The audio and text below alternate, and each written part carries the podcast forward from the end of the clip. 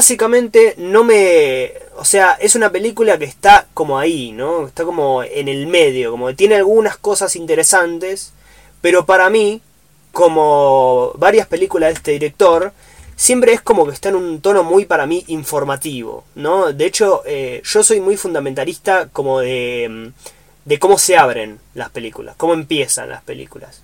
Y si uno ve cómo empieza esta película, empieza con un primer plano de Gwyneth Paltrow. Eh, es, es Gwyneth Paltrow, ¿no? Me parece que sí. Eh, sí, sí, Está apoyada en una mesa hablando por celular en, creo que en, en Las Vegas se había ido. O a, mm, o a Los Ángeles, no me, no me acuerdo ahora bien, pero... O Atlanta, creo que Atlanta era. Bueno, no me importa, no importa. Eh, pero está ahí sentada, es un plano medio, es un plano común, ¿no? Es un plano que podría estar como en la mitad de la película. Entonces eso ya de alguna manera te predispone, te predispone mal. Luego eh, avanza hasta a ciertos planos de detalle que son por ejemplo de gente eh, manoseando los, los pasamanos del subte, gente que comparte la comida, eh, gente dándose besos, ese tipo de cosas, ¿no? Como si se cree los peligros tangibles de una posible infección que es, tal, ¿no? Lo que tiene interesante la película es que, digamos, la, enfermedad tiene una tasa de mortalidad como suficientemente alta como para que sea interesante.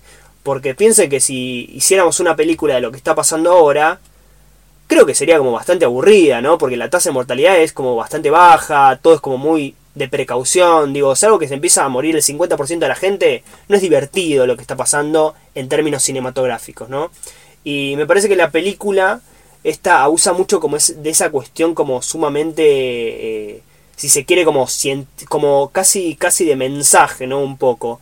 Este, y también para mí falla un poco en la resolución eh, en términos de, de, cómo, cómo se resuelve el tema de la vacuna, ¿no? Porque, bueno, en algún momento, lógicamente, tienen que encontrar una vacuna, como espero que pase ahora. Este, y es como que medio que de un momento a otro se soluciona, ¿no? Y también tiene como un cast eh, como All Star, no sé si me estoy extendiendo mucho, díganme. Eh, que para mí no, no, es como del todo aprovechado, ¿no? Es como que tiene como demasiados personajes que no están como muy bien explotados cuando tenés un digamos un, buen un buen plantel y no, es como que ningún personaje termina de importar al 100%. Eh, pero bueno, eh, es la película que tengo más o menos ahí.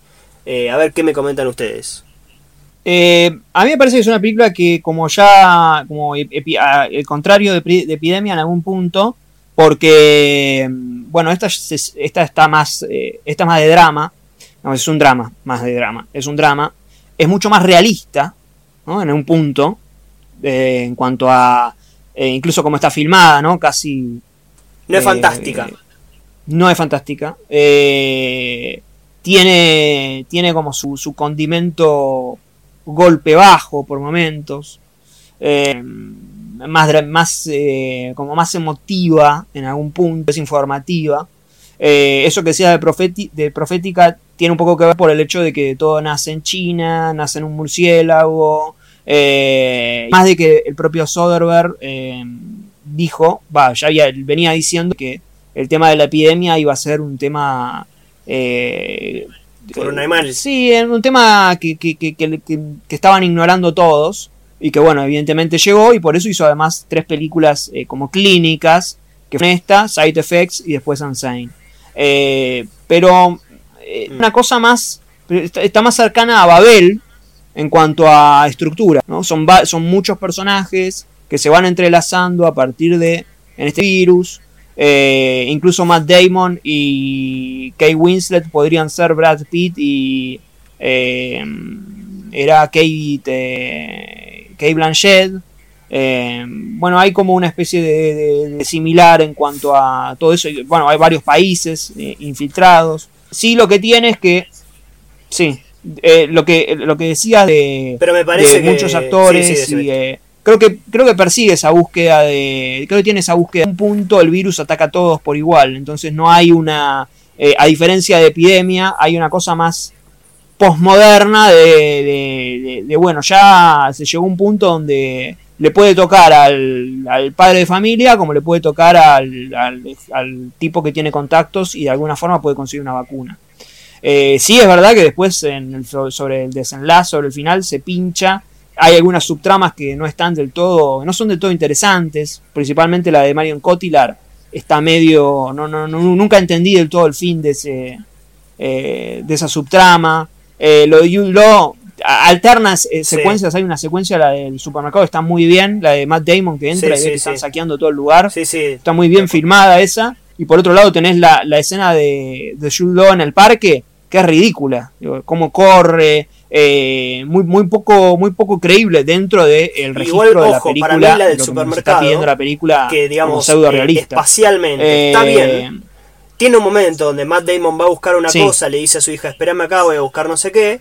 Y viste que se encuentra con, con, otra mujer que literalmente le tose en el pecho, ¿no? Como casi como... Y de hecho el plano es como muy ostensible en ese sentido, como que te muestra a los dos, casi de manera teatral, que uno le escupe a otro. Digo, como vean lo que estoy, lo que les estoy eh, informando de alguna manera, ¿no? Pero digo, más allá de eso, la secuencia físicamente está bien, pero de repente tiene como, como que peca de esas cosas. Eh, y el final, que te muestra, digamos, efectivamente la causa, que viste que en las películas de Apocalipsis en general, eh, el problema, digamos, de, de, dónde está la causa, en general está al principio, ¿no? Y está el final. Como que te sobreexplican, si se quiere, eh, o, te dan una especie de mensaje de, por qué está pasando lo que, lo que está pasando, ¿no? Y no sé si se va a extender mucho, pero volví a ver la gran estafa, que fue una decepción, ¿no? Una, decepción volver a ver esa película, la verdad. Pero bueno. Eh, yo nunca le tuve tanto cariño a la gran estafa, pero yo, no sé si sobreexplica, sino que expresa el, el, motivo verdadero. Había una cuestión de en un momento menciona el murciélago. O sea, te muestran el motivo verdadero. Para mí el problema ahí, en todo caso, pero ya, ya, me estoy yendo de la película, es que un poco se limpia mm. las manos, a diferencia de lo que hace Epidemia, que te dice, bueno, esto es un experimento y él es, eh, que salió, que, se está buscando algo. Acá es como medio de casualidad. Un murciélago que mm, cae, que un chancho, o sea, no había nada eh, como pensado maliciosamente, ¿entendés? Eh, y ahí es donde un poco tira la pelota afuera. Eh, y yo creo que la película, la película tenía, y por lo que dice Soderbergh y por lo que uno intuye, y además que es sumamente informativa, porque eh, Soderbergh al hacerla se, se, metió en el barro, o sea, se metió de, lleno con. Incluso, bueno, los diálogos uno puede intuir que no, no. O sea, son diálogos bien médicos, ¿no? Como bien, bien estrictos, bien, bien de, de persona que tiene información eh, tirar. No, cuando habla Kate Winslet está bien, digo, está bien investigado. Se sí, sí, sí. Por eso tirar, tirar la pelota afuera en el final, como, bueno, nadie está buscando nada malo y esto surgió de casualidad. Eh, no, no sé si aplica. Puede ser, puede ser, y acá de vuelta nos estamos yendo de la película. Puede ser que, como en epidemia, que se intentó un final y luego no se dio, había un miedo, ¿no? Porque incluso, por eso digo que eh, es, es, tanta casualidad que justo nace en el mismo lugar donde terminó naciendo este virus que hoy tenemos. Eh, y, desde un mismo lugar y el murciélago, digo, eh, puede ser que ante el miedo de, de meterse, viste, de, de, que no, no sé, uno nunca sabe ese tipo de cosas, eh, la tiró ahí al final, la quiso tirar afuera. Pero bueno, nunca lo sabremos.